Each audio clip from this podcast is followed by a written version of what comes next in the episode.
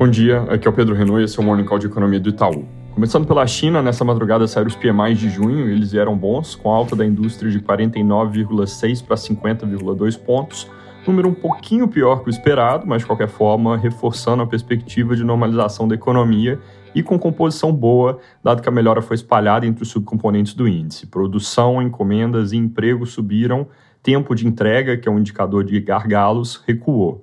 PMI de atividades fora da indústria também subiu de 47,8 para 54,7 pontos, nesse caso um salto bem maior e mais forte que o esperado, que foi puxado por serviços e construção.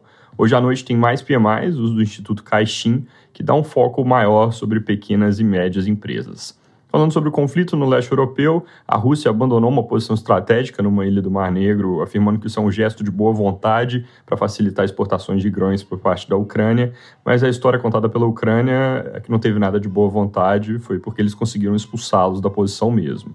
Em termos de evolução militar, ainda não parece ser possível dizer que a batalha está próxima do fim, mas em termos de mercado de commodities, a evolução recente pode ajudar a trazer algum alívio nas condições de oferta.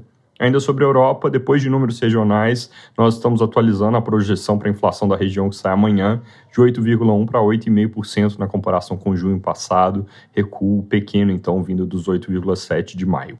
Sobre os Estados Unidos, o presidente do Fed reforçou em discurso que a atenção e foco do comitê estão concentrados em controlar a inflação, a despeito de riscos de que eles acabem fazendo demais, indo muito longe no sentido de machucar a economia. Também disse que um pouso suave da economia é possível, mas bastante desafiador. Sobre dados, hoje saiu o Core PCI, que o Fed acompanha de perto, deve mostrar alta de 0,37% em maio, 4,7% na variação ano contra ano.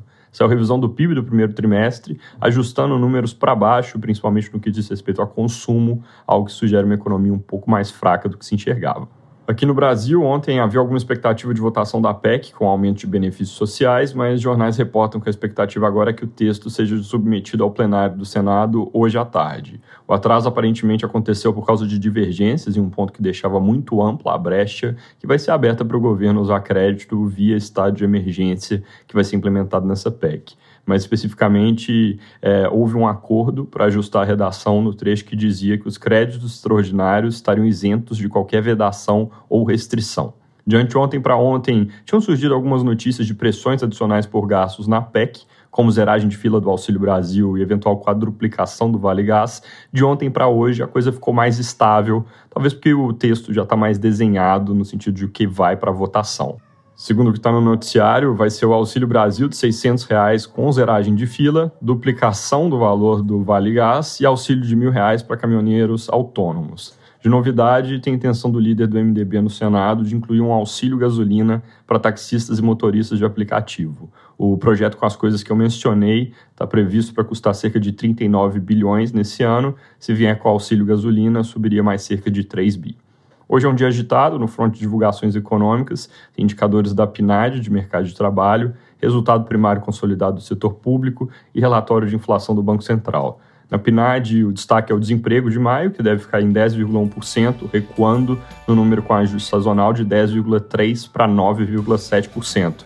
Mas é também interessante ver como vai evoluir a dinâmica de salários relatório de inflação do BC acabou de ser divulgado e, como sempre, traz projeções mais aprofundadas que a gente comenta com mais detalhes mais tarde um pouco em um relatório que a gente divulga no nosso site e aplicativo Itaú Análises Econômicas.